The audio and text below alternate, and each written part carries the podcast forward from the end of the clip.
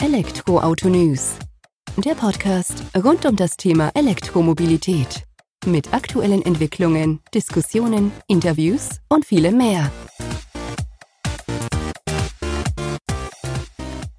Servus und herzlich willkommen bei einer neuen Folge des Elektroauto News.net Podcast. Ich bin Sebastian, freue mich, dass du heute wieder eingeschaltet hast, wenn wir uns mit dem Thema E-Mobilität beschäftigen. In der aktuellen Folge habe ich Mik äh, Michael Drechsel zu Gast. Er arbeitet für Intelligent Energy System Service und beschäftigt sich dort mit dem Thema Batterie und vor allem den Second Life Einsatz von alten E-Auto-Akkus in Batteriespeicherlösungen, sowohl für, ich sag mal, Ladestationen, wo sie mit angekoppelt sind. Hier der Verweis auf den Podcast mit Jolt oder eben auch im Zusammenspiel als Energiespeicher für PV, Windkraft, Windenergieanlagen. Aber im Detail haben wir erstmal mit den Vorteilen gegenüber Second Life E-Auto-Akkus, deren CO2-Rucksack gesprochen, um dann eben zu sagen, warum Second Life die Lösung ist, um das Beste aus der Batterie rauszuholen, auch nach dem Leben im E-Auto. Wir gehen direkt rein in die Folge mit Michael. Viel Spaß damit. Servus Michael, vielen Dank, dass du heute die Zeit nimmst, dass wir uns ein Stück weit mit dem Thema alte E-Auto-Akkus auseinandersetzen, mit den Vorurteilen, den Mythen, die es da sozusagen drumherum gibt und was für Möglichkeiten die denn eben noch bieten, dass sie denn einfach nicht nur Müll und schädlich für die Natur oder für die Umwelt sind, sondern auch noch viele Vorteile mit sich bringen. Bevor wir da allerdings eintauchen und ein Stück weit mit den Vorteilen aufräumen, stell dich doch gerne mal selbst vor und auch das Unternehmen, für das du tätig bist. Gerne, Sebastian, vielen Dank äh, für die Einladung. Ich bin Michael Drechsel, ähm, bin tätig für die Intelligent Energy System Services oder kurz die IE2S und ähm, be begleite dort äh, das Themenfeld Battery und freue mich sehr, äh, heute mit dir durch den Podcast durchzugehen und damit ein paar Mythen aufzuräumen. Ähm, zu mir, ich äh, äh durfte in Erlangen-Nürnberg Wirtschaftsingenieurwesen studieren und äh, bin eigentlich eher im Maschinenbaubereich unterwegs gewesen durfte über Stationen bei Bosch in Nürnberg und im Planungsumfeld von Audi, bei der Audi Planung GmbH, die Themenfelder Energieeffizienz und Nachhaltigkeit in der Produktion mit begleiten, ähm, was mich so mein ganzes Berufsleben immer wieder äh, motiviert hat, eben diese Nachhaltigkeitsfelder äh, nach vorne zu bringen. Äh, durfte dann ähm, auch bei der Audi Planung GmbH eine Teamleitung übernehmen für das Thema neue Mobilität und Innovationen in der Produktionsdigitalisierung und hatte da dann meine ersten Berührungspunkte mit dem Ausplanen von, von Ladeparks, ähm, von Verwaltung von Elektroplänen oder dann eben auch dem Thema, wie kann man mit Batteriespeichern aus Second Life Batterien ähm, Lösungen schaffen, um einerseits diese Ladevorgänge zu optimieren oder sagen wir mal die Ladevorgänge geschickt in einem Ladepark aufzubauen oder zu ermöglichen ähm, und eben auch Batteriespeicher ähm, auf den Weg zu bringen, die netzdienlich arbeiten. Da kommen wir bestimmt später noch dazu, was Netzdienlichkeit bedeutet und darf das jetzt schon ein paar Jahre machen. Bin bei der IE2S seit äh, starken anderthalb Jahren und darf genau an dieser Schnittstelle, die mich immer so begeistert hat, zwischen Mobilität und der Energiewelt eben Themen begleiten. Und das macht mir wahnsinnig viel Spaß. Und ist ja auch ein spannender Fakt, dass man eben genau sich an diesem Punkt da bewegt, weil es geht ineinander über. Es gibt da einfach verschwimmende Grenzen und es ist halt nicht mehr nur Mobilität oder eben Energiewende, Energiespeicher, sondern das eine bedingt ja das andere sozusagen. Und vielleicht gehen wir da auch mal über. Wir reden ja alle davon und man liest ja auch täglich auch die ganzen E-Autos, wenn die denn mal kaputt sind, verschrottet, keine Ahnung, was Unfall haben.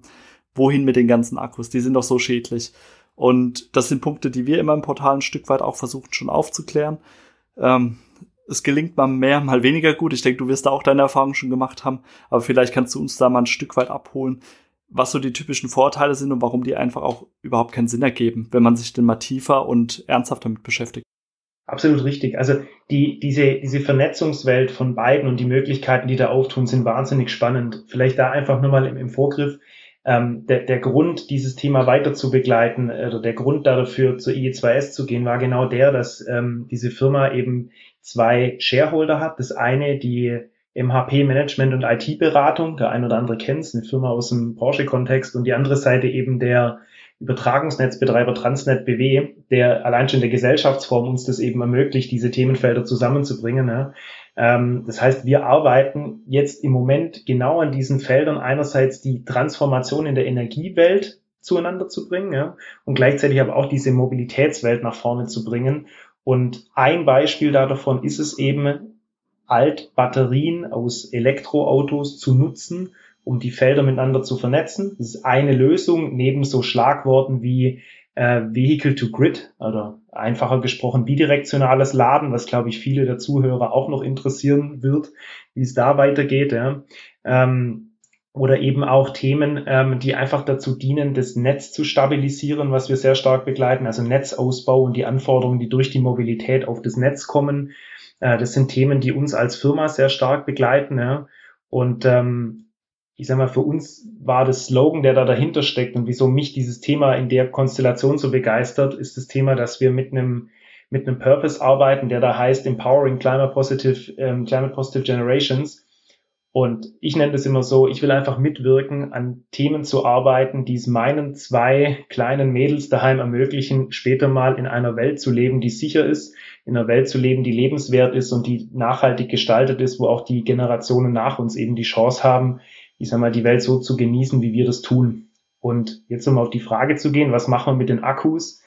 Ich glaube, genau das ist eines der großen Punkte, die viele bewegt. Die Frage, ja, wie wurde denn mein Fahrzeug eigentlich produziert? Was steckt denn da für ein ökologischer Fußabdruck in dieser Batterie denn schon drin?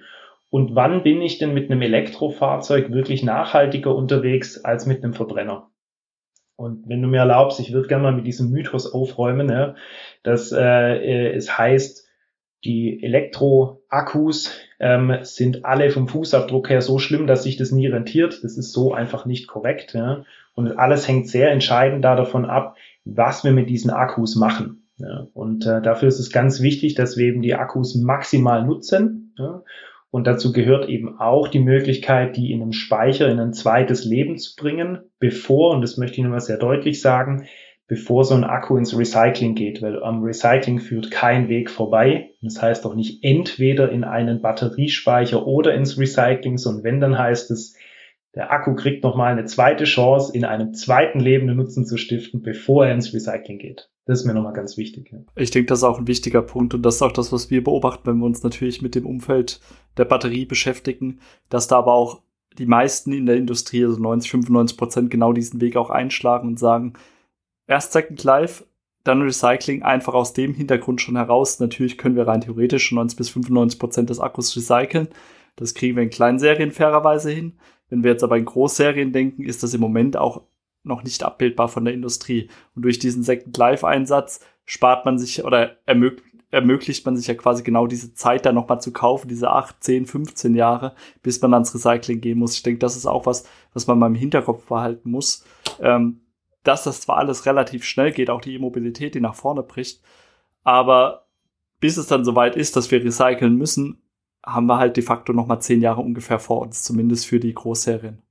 Ich finde es ganz interessant, ähm, dieses, so die ersten Reaktionen, als ich ähm, mit dem Elektroauto gefahren bin, war, ja, was passiert denn eigentlich nach den sieben, acht Jahren, wenn der Akku dann in der Reichweite einbricht? Und ich denke, viele Hörer äh, hier kennen dieses Vorurteil. Man muss schon fairerweise sagen, dass mir noch niemand berichtet hat, dass er nach sieben Jahren einen mittleren fünfstelligen Betrag in die Hand genommen hat, um eine neue Batterie für sein Gebrauchtfahrzeug zu kaufen, nur weil die Reichweite eingeschränkt war. Ja, also ist mir nicht bekannt. Ich weiß nicht, ob dir, Sebastian, da jemand bekannt ist, aber ich kenne es, wenn dann nur aus äh, Themen wie Beschädigung liegt vor oder es liegt irgendwie eine Rückrufaktion vor oder irgendwas, irgendwas Spezielles, Technisches, aber nicht, weil die Reichweite einbricht. Ja, dazu vielleicht auch ein Einwurf meinerseits. Ich hatte ja auf der Power to Drive auch einen kurzen Vortrag zu dem Thema, da war das auch drin und da hatte ich mich auch mit beschäftigt, nochmal mit den Zahlen die Hersteller sagen immer, das kann nach acht Jahren bei 70 Prozent liegen. Das ist wie ein Mindesthaltbarkeitsdatum. Das gibt dir nur das Mindesthaltbarkeitsdatum vor. Das heißt nicht, dass das genau an dem Tag nach sieben Jahren schlecht ist. Es nimmt einfach ab. Da kommt es drauf an, wie fahre ich das E-Auto, fahre ich es schont, lade ich es schont, wie gehe ich damit um. Also da spielen ja viele Punkte mit rein. Das heißt ja nicht heute gekauft, sieben Jahre ist es dann kaputt. Das muss man ja auch mal bedenken bei der Sache. Und da gibt es ein schönes Beispiel auch wieder Ausnahme wahrscheinlich, die gibt's in alle Richtungen, aber ein Tesla, 282.000 Kilometer auf dem äh, Zähler, acht Jahre alt, 92% Energiekapazität. Und dann sind wir noch bei dem anderen Thema, du hast es vorhin auch Reichweitenabbruch, Rückgang genannt. Nur weil das dann weniger Reichweite de facto hat, kann die ja trotzdem ausreichen. Wir erinnern uns, 80, äh, 80 Kilometer maximal am Tag, die typische Pendlerstrecke, das legt ja auch nach acht Jahren noch ein Smart hin. Übertrieben gesagt. Weißt du, also es reicht aus. Und das sind die Punkte, die man berücksichtigen muss. Aber vielleicht hast du ja auch noch ähm, weitere Punkte zum Second Life, wo wir dann eben die Vorteile gewinnen. Also das, der Punkt ist ja folgender. Erstens, es ist toll, dass die Akkus so lange halten. Das heißt, den Aufwand, den wir reinstecken in die Produktion, der rentiert sich wirklich. Und es motiviert ja auch umso mehr, und wir kommen gleich noch, welche Quellen gibt es im Moment für solche Akkus am Markt. Ja. Es motiviert ja umso mehr, diese noch in den Speicher zu nutzen, weil eben die Lang Nachhaltigkeit und die Langlebigkeit da ist. Punkt. Ja. Ähm, ich habe nochmal einen interessanten Fakt recherchiert ähm, mit einem Kollegen von mir.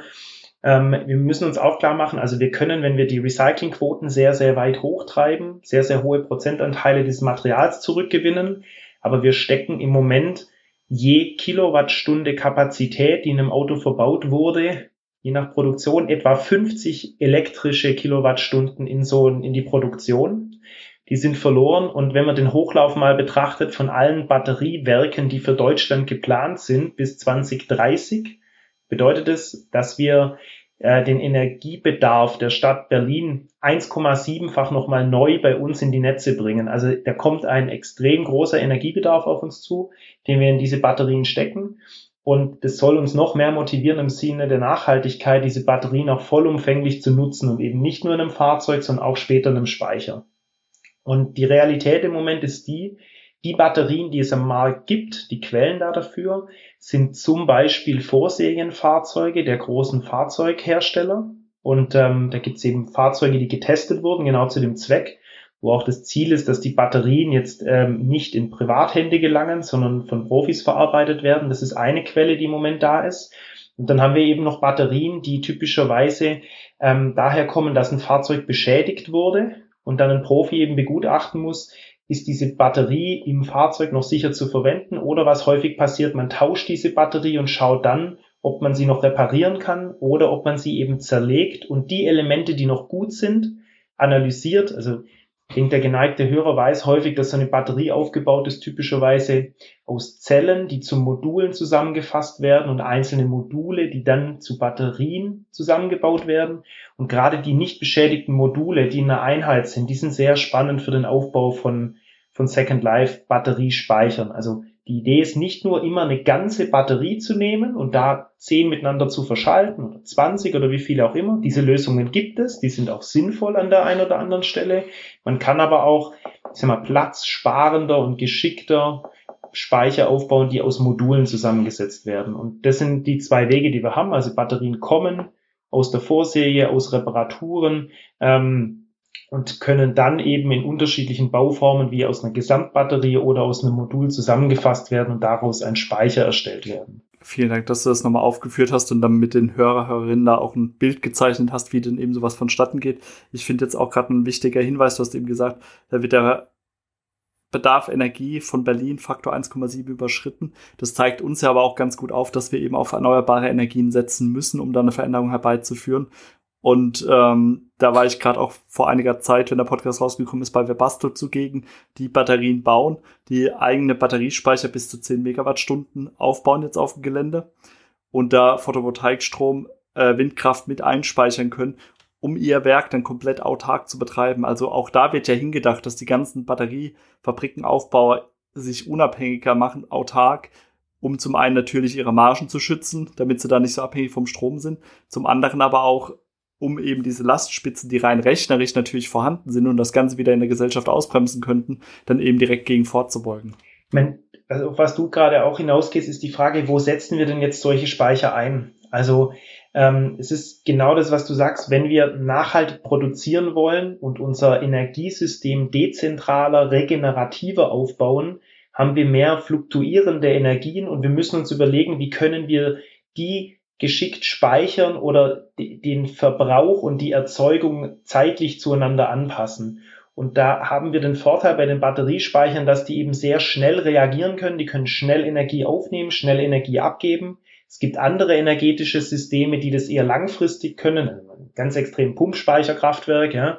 Ähm, und das ist eben das Interessante bei uns, dass wir ich sage mal, Experten haben, die aus der Sicht des Netzes, also Kollegen, die aus dem Transnet-BW-Umfeld kommen, die den Übertragungsnetzbetrieb kennen, die uns dann helfen, solche Speicher zu nehmen. Und ich hatte vorhin mal gesagt, netzdienlich einbinden, wo wir dann eben hergehen und sagen, wie können wir Primär- oder Sekundärregelleistung an der Stelle mit Speichern eben ähm, oder die, diese Dienstleistungen erzeugen, ja, ähm, um das Gesamtnetz zu stabilisieren. Und dann gibt es natürlich kleinere Anwendungen, ja, wo man hergeht und sagt, wie kann ich mich denn durch so einen Batteriespeicher entweder stärker aufstellen für das Thema Eigenverbrauch, also meine PV-Anlage speist in meinen Speicher und stützt damit meine Fertigung zum Beispiel, weil ich einfach diese Idee habe, dass ich mehr aus meiner eigenen Energieerzeugung nutzen möchte. Und ich meine, man kennt es ja aus dem Arbeitsumfeld, wenn alle Entscheidungen so gefällt werden, wie man sie zu Hause auch fällt, kommen wir immer häufig zu guten Entscheidungen und man sieht ja, wie viel Privathaushalte im Moment die Kombination von Photovoltaik und Speicher für sich nutzen. Und ich glaube, dass das auch im Industrieumfeld ein ganz, ganz starkes Wachstum jetzt sehen wird, dass immer mehr Firmen dorthin gehen zu sagen, ich nutze meine Energie selber, ich binde das geschickt ein oder was auch eine ganz tolle Möglichkeit ist, ist, ich baue einen großen Ladepark auf habe vielleicht nur eine etwas kleinere Anschlussleistung für den großen Ladepark, aber Puffer mit so einem Batteriespeicher zwischen, um genau wie du es gesagt hast, im Sinne Peak Shaving lokal, also die Lastspitzen rauszunehmen und dadurch eben es auch zu ermöglichen, günstige Ladeleistungen, äh, günstige Ladelösungen auf den Weg zu bringen. Das sind definitiv die Ansätze, die da auch verfolgt werden sollen, damit das Ganze auch Erfolg hat.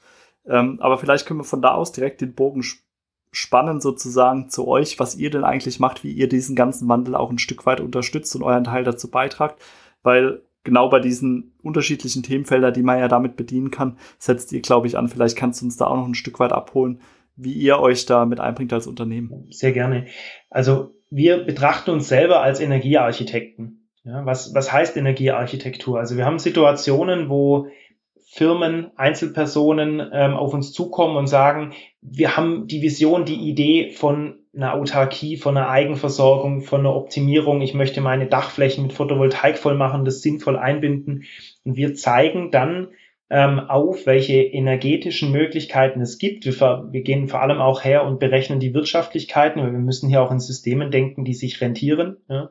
Und ähm, das heißt, wir begleiten den Kunden von der ersten Idee ähm, bis hin zu einem Vergabeprozess, wo ich am Schluss sage, das ist mein Konzept, das möchte ich vergeben, ähm, helfen dann gemeinsam mit die Realisierer für solche oder die Partner für solche Lösungen ähm, an den Tisch zu bringen und sind dann mit dabei bis zum Schluss zur Schlüsselübergabe, wie es bei einem Architekten auch der Fall wäre, äh, wenn es darum geht, diese Speicher dann nach einer Präqualifizierung zum Beispiel ähm, in diesen äh, in diese Netzdienstleistungen einzubringen. Das Gleiche gilt aber auch ähm, für, ich sag mal, große OEMs, die zu uns kommen und dann wie beim Altbestand sagen, ich habe hier eine Batterie, was kann ich mit der machen? Was muss ich tun, damit ich die rechtskonform sauber in einen, in einen Betrieb einbinden kann, wo ich aus diesem Batteriespeicher eben einen Nutzen generieren kann. Von dem her haben wir Kunden, die die Visionen haben, wir haben Kunden, die die Batterien vorliegen haben, wir haben Partner an der Hand, die Speicher bauen, wir zeigen auch auf, wie man diese Speicher sinnvoll einbindet, begleiten diese Präqualifizierungen ähm, und zeigen eben die, die Lösungen dafür auf. Und das Tolle an dem Ganzen ist, dass man eben Dinge entstehen sieht, also von der ersten Idee bis zur Übergabe am Schluss. Und das motiviert mich jeden Tag hier weiter dran zu arbeiten. Das glaube ich, dass das Gefühl da antreibt dann. Ähm, aber jetzt kann man ja mit einem Vorteil auch noch aufräumen. Du hast im Vorfeld gesagt, ihr seid jetzt nicht die typischen PowerPoint- oder Excel-Jongleure, sondern ihr wollt auch mit gutem Beispiel vorangehen und eben nicht nur zeigen, dass das und das ist Schritt für Schritt möglich, äh, sondern ihr beschäftigt euch auch schon tiefer und praktischer mit dem Thema, wenn man das so sagen kann. Das ist absolut richtig. Ähm, also sprich, wir fahren selber ähm, Alterungsmodelle für Batterien. Ähm, wir haben die, ähm, wir haben Partner bei uns mit, die die Bewertung von solchen ähm, Akkus vornehmen, damit wir auch wissen, in welchem Zustand sind die Akkus, was ist sinnvoll noch zu verbauen, was nicht. Ja? Ähm, und wir werden zeitnah auch einen Speicher selber mit auf den Weg bringen, einfach nur um nochmal also mit gutem Beispiel voranzugehen und eben nicht nur ähm, im Sinne eines äh, Papier-Engineerings äh, Themen auf den Weg zu bringen, sondern das Ganze auch konkret in Hardware ähm, nach vorne zu bringen. Ja, da äh, gerne uns folgen, da werden weitere Infos bald veröffentlicht werden. Das hört sich gut an. Wir machen das auf jeden Fall, werden auch darüber berichten. Ich sage erstmal vielen Dank für deine Zeit, Michael, für die Einblicke und den Blick auf Second Life und warum es denn eben vollkommen Sinn ergibt. Ich hoffe, wir haben den einen oder anderen Zweifler, Zweiflerin überzeugen können. Und wenn nicht, äh, dann zumindest mit euren kommenden Projekten, wo ja auch dann nochmal aufgezeigt wird, dass es funktioniert. Danke für deine Zeit. Sebastian, vielen Dank. Das war mal wieder eine recht spannende Folge aus der Welt der E-Mobilität, mal wieder mit einem anderen Ansatz, nicht fahrzeugbezogen, sondern eben aus dem Umfeld erneuerbare Energie, Batteriespeicher, Second Life, Recycling von Batterien, auch ein Thema, was immens wichtig ist, wenn wir E-Mobilität betrachten. Dir vielen Dank fürs Zuhören, freue mich, wenn du kommende Woche wieder einschaltest bei der nächsten Folge des Elektroauto-News.net Podcast. Mach's gut, bis dahin, ciao.